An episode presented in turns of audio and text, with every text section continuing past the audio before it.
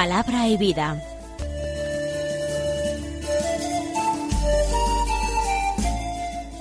Con el padre Manuel Horta desde Sevilla.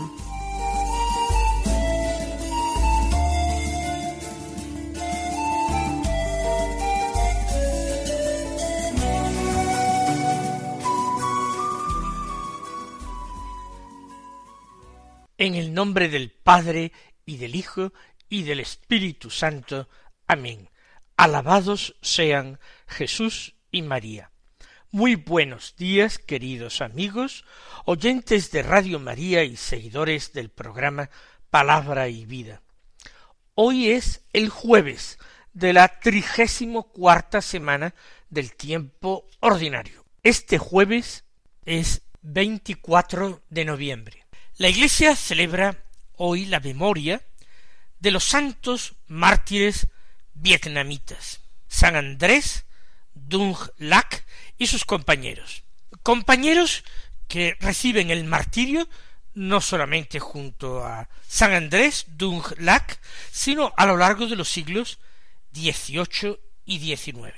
La penetración del Evangelio en este lugar de Oriente que fue eh, llamado durante mucho tiempo Indochina y que tuvo una colonización francesa, no se hizo sin el derramamiento de sangre por parte de muchos, tanto de misioneros que venían de Occidente, como de nativos conversos al cristianismo que chocaron contra la intolerancia de las autoridades de sus propios conciudadanos.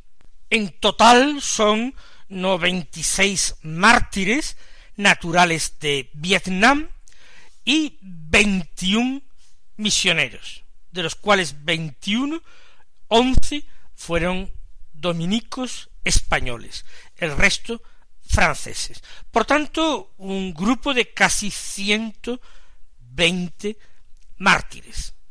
Todos ellos fueron canonizados de forma conjunta por San Juan Pablo II. Y ciertamente, como ocurre siempre, la sangre de los mártires fue semilla de nuevos cristianos. Y hoy el Evangelio, a pesar de muchas desgracias y calamidades, como el gobierno comunista, la guerra, sin embargo el Evangelio ha echado sólidas raíces en este país. Vamos en el Evangelio de San Lucas a leer del capítulo 21 los versículos 20 al 28 que dicen así. En aquel tiempo dijo Jesús a sus discípulos, Cuando veáis a Jerusalén sitiada por ejércitos, sabed que entonces está cerca su destrucción. Entonces los que estén en Judea, que huyan a los montes, los que estén en medio de Jerusalén, que se alejen, los que estén en los campos, que no entren en ella, porque estos son días de venganza, para que se cumpla todo lo que está escrito.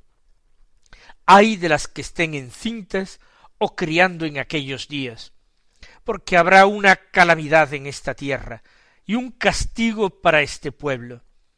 Caerán a filo de espada, los llevarán cautivos a todas las naciones, y Jerusalén será pisoteada por gentiles, hasta que alcancen su plenitud los tiempos de los gentiles. Habrá signos en el sol y la luna y las estrellas, y en la tierra angustia de las gentes, perplejas por el estruendo del mar y el oleaje, desfalleciendo los hombres por el miedo y la ansiedad ante lo que se le viene encima al mundo pues las potencias del cielo serán sacudidas. Entonces verán al Hijo del hombre venir en una nube con gran poder y gloria. Cuando empiece a suceder esto, levantaos, alzad la cabeza, se acerca vuestra liberación. Acaba el tiempo de la conversión de Jerusalén. Va a empezar el llamado tiempo de los gentiles. ¿Y qué es esto del tiempo de los gentiles? Es muy fácil verlo. Los primeros años las primeras décadas después de la predicación de Jesús, después de su muerte y su resurrección, la Iglesia estaba formada por judíos, por hebreos que se habían convertido, que habían aceptado a Jesús como el Mesías Rey de Israel. La Iglesia entonces tenía un rostro judío. Los judíos cristianos seguían acudiendo al templo, celebrando la Pascua, la antigua Pascua.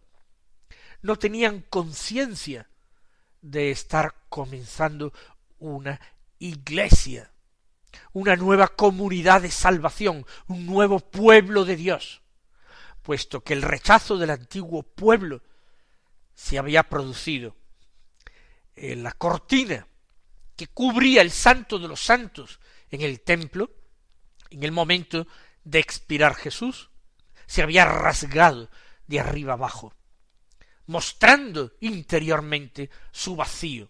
Ya Dios no se complacía en habitar en ese templo de piedra, en ese templo construido por manos humanas y mandado edificar precisamente por un rey impío y criminal como fue Herodes el Grande. Ahora que hay una alianza nueva, hay un nuevo pueblo de elección, que es la Iglesia. Pero sus miembros son, en los primeros tiempos, muy mayoritariamente hebreos.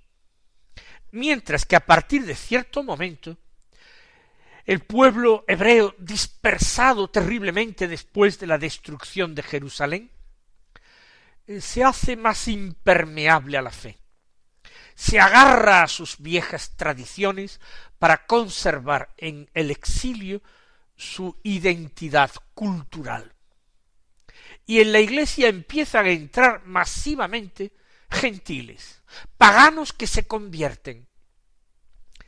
Con Pedro ya habían empezado a entrar paganos, la conversión del centurión Cornelio, pero Pedro marchó después a Antioquía y luego a Roma, y en Antioquía ya hay una comunidad cristiana grande donde muchísimos de sus miembros son conversos de la gentilidad. Y en Roma la comunidad también se aumenta y crece cada día con paganos convertidos al cristianismo. Por tanto, se detienen las conversiones del judaísmo, aumentan las conversiones desde el paganismo, hasta el punto en que ya el número de miembros hebreos en la iglesia de Cristo es un número mínimo. Ese es el tiempo de los gentiles previsto por Dios, que Jesús profetiza cuando habla de él. Todo está dentro de los planes de Dios. El comienzo de este nuevo tiempo y también el final de este tiempo de los gentiles porque el plan de Dios a los ojos humanos va lentamente. Pero recordemos cómo el apóstol Pedro nos dice en su epístola que para Dios un año, un día es como mil años y mil años como un día. Por tanto, ahí van, ahí van paso a paso cumpliéndose los planes de Dios. Y ahora Jesús, que recuerden ustedes está en el monte de los olivos con sus discípulos, que contempla el templo y su belleza, quizás en un atardecer luminoso, que arranca destellos dorados a ese edificio de piedra tan bellamente adornado y macizo del templo, Jesús continúa su enseñanza y dice, cuando veáis a Jerusalén sitiada por ejércitos, sabed que entonces está cerca su destrucción. El Señor habla, por tanto, de la ruina de Jerusalén acontecida en el año setenta. Un sitio de Jerusalén, a partir de ese momento sólo aconteció en el año setenta. Y después hay que eh, esperar todavía a la Edad Media para ver cómo una Jerusalén con una proporción de habitantes judíos mucho menor contempla el sitio, por una parte, de los cruzados contra la población eh, musulmana, los defensores musulmanes, hasta ser conquistada, y luego más adelante arrebatada otra vez por el Islam a los cristianos, pero todo eso será muchísimos siglos más tarde, muchísimos siglos más tarde, más de mil años más tarde. El sitio de Jerusalén que marca su caída y su destrucción acontece tras un prolongado sitio, donde la gente moría de hambre y de terror. Pero el cerco era implacable y no se permitía escapar a nadie, y los que eran capturados eran inmediatamente ajusticiados, normalmente crucificados. Está cerca su destrucción. Bueno, pues tenemos que decir que históricamente estas palabras de Jesús, conservadas por sus seguidores, supusieron que muchísimos cristianos de origen judío, habitantes de Jerusalén, se salvaran, porque recordaron las palabras de Jesús, prestaron fe a estas palabras del Señor, y cuando vieron acercarse al ejército sitiador, huyeron, porque creyeron llegado el momento de la destrucción de Jerusalén. Y no se equivocaron. El cielo y la tierra pasarán, pero mis palabras no pasarán, había dicho Jesús. Y estos cristianos procedentes del judaísmo, que habitaban en el año setenta la ciudad de Jerusalén, antes de que se cerraran completamente todas las vías de escape, huyeron. Que está cerca su destrucción. Cuando veáis el sitio. Entonces, los que estén en Judea que huyan a los montes. Huir a los montes es huir al campo, a un lugar donde uno puede esconderse, alejarse de los hombres. Jesús invita a la huida. Huir no tiene por qué ser algo de cobardes. De cobardes es cuando uno tiene el deber de defender una posición.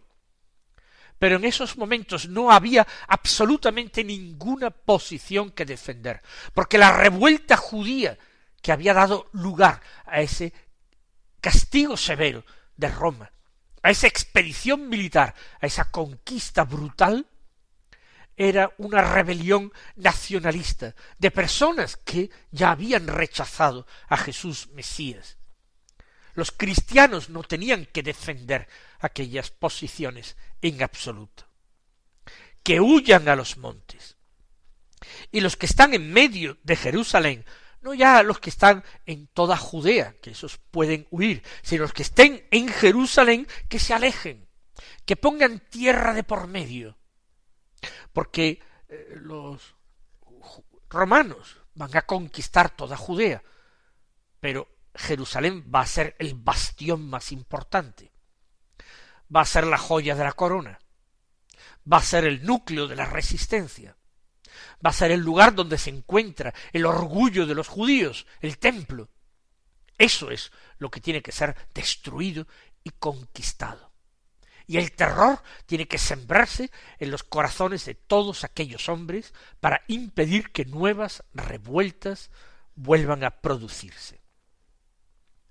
Los que estén en medio de Jerusalén, que se alejen, y los que están en los campos, que no entren en ella, que no piensen que entrar en Jerusalén va a proporcionarles ninguna seguridad. Esas murallas que se alzan orgullosamente van a ser abatidas completamente. Que no piensen que va a tener allí su seguridad, que no confíen equivocadamente en palabras de la Escritura que afirman que las murallas de Jerusalén son fuertes, que el monte Sión es el monte compacto. Eso está escrito para otra circunstancia, para otro momento que no entren en la ciudad lo que está en el campo, porque estos son días de venganza para que se cumpla todo lo que está escrito. El Señor viene a recordar viejas profecías que hablan del día de la ira, el dies ire, cantado tan hermosamente en la liturgia de la Iglesia, el día de la venganza, es lo mismo. Los hombres, también los autores de la Biblia, inspirados por supuesto, atribuyen a Dios emociones y sentimientos humanos, demasiado humanos. Hacen a Dios presa de emociones negativas como la ira, el furor, la cólera o un Dios que se venga y que está sediento de venganza. Los hombres somos así. Y cuando hablamos de Dios es inevitable que le pongamos un rostro humano pero que le atribuyamos estas reacciones humanas. Algo que puede ser parecido a la venganza o la cólera, como es el castigo. Pero no pensemos que un padre que castiga a sus hijos se está vengando de ellos. ¿Qué clase de padre sería aquel que buscara no corregir a sus hijos, sino vengarse de ellos? No, Dios es padre, Dios no se venga. Pero claro que sí, la escritura habla de los días de venganza, para referirse a ese castigo terrible anunciado. Y Jesús cita estas expresiones del Antiguo Testamento, porque estos se refiere a los días de la destrucción de Jerusalén, son días de venganza, de retribución, y una retribución para los malos, que es una retribución de castigo. Ya el Señor había dicho, si no os convertís, pereceréis. Había recordado el Señor, predicando en Jerusalén precisamente, aquellos episodios, cómo Poncio Pilato había reprimido brutalmente un hecho que había tenido lugar en el templo, un disturbio que había sido sofocado con la muerte de un buen grupo de Galileos.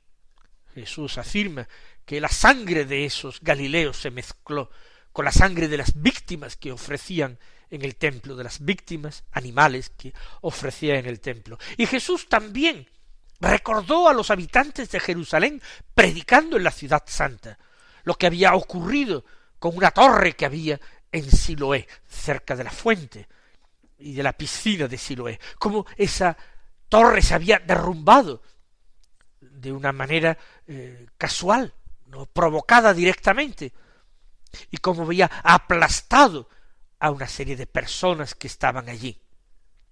Y Jesús había dicho, esos no eran más culpables que el resto de los habitantes de Jerusalén, pero aplicaba ahora la enseñanza a sus oyentes. Vosotros, si no os convertís, pereceréis todos. Y la destrucción de Jerusalén es signo y figura de esa destrucción mucho más terrible, que es la pérdida que de la vida, de la vida con mayúsculas, que es la condenación que amenaza a los que rehusan convertirse y aceptar la salvación que Dios les hace llegar en Cristo. Por tanto, estos son días de venganza para que se cumpla todo lo que está escrito. Los apóstoles, un día ya más tarde, después de la resurrección del Señor, irán a la escritura para leerla con unos ojos nuevos, contando con un criterio de interpretación nuevo, que son las palabras de Jesús, que son los hechos de Jesús, que es la misma persona de Jesús. Jesús dice para que se cumpla todo lo que está escrito. Y añade, hay de las que estén encinta o criando en aquellos días.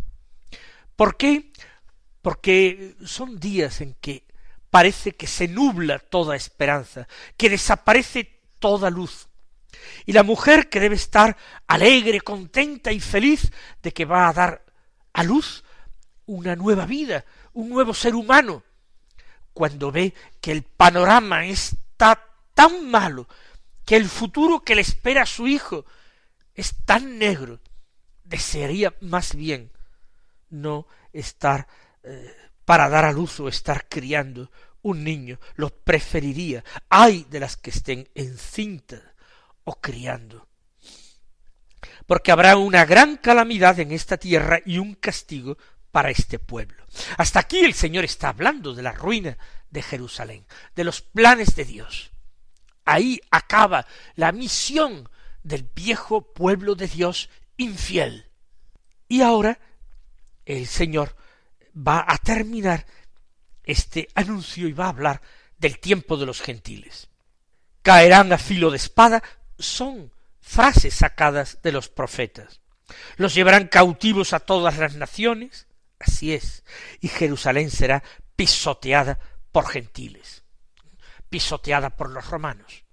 Jerusalén no va a recuperar nunca más la independencia, solo lo hará ya en el siglo XX. Por tanto, esto es lo que le aguarda. Pero el Señor abre ya la puerta a la esperanza, hasta que alcancen su plenitud los tiempos de los gentiles.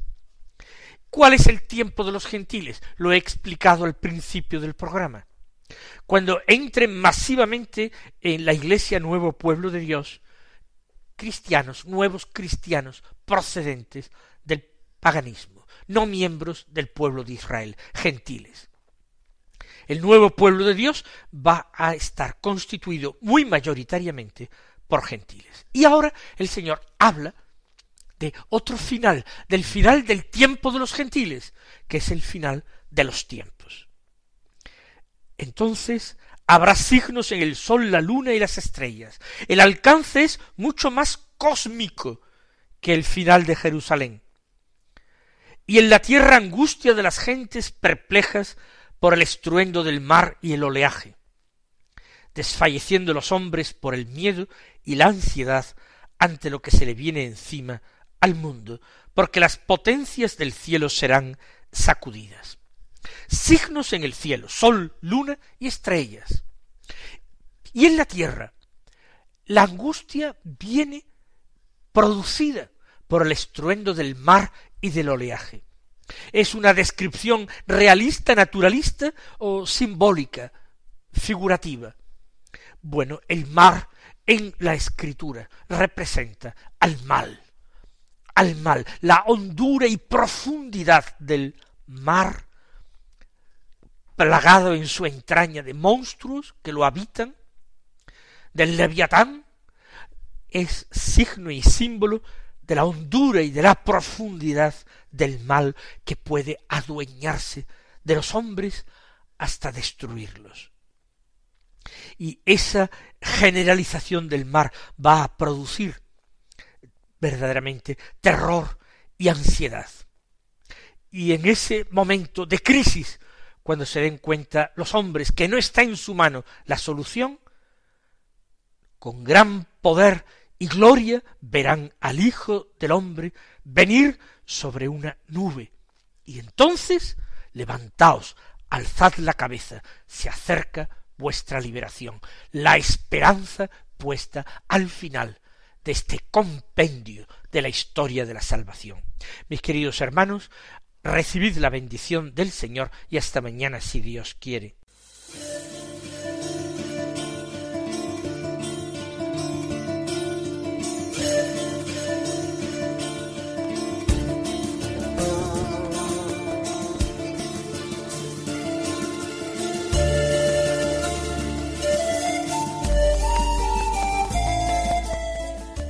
Concluye Palabra y Vida, un programa dirigido desde Sevilla por el Padre Manuel Horta.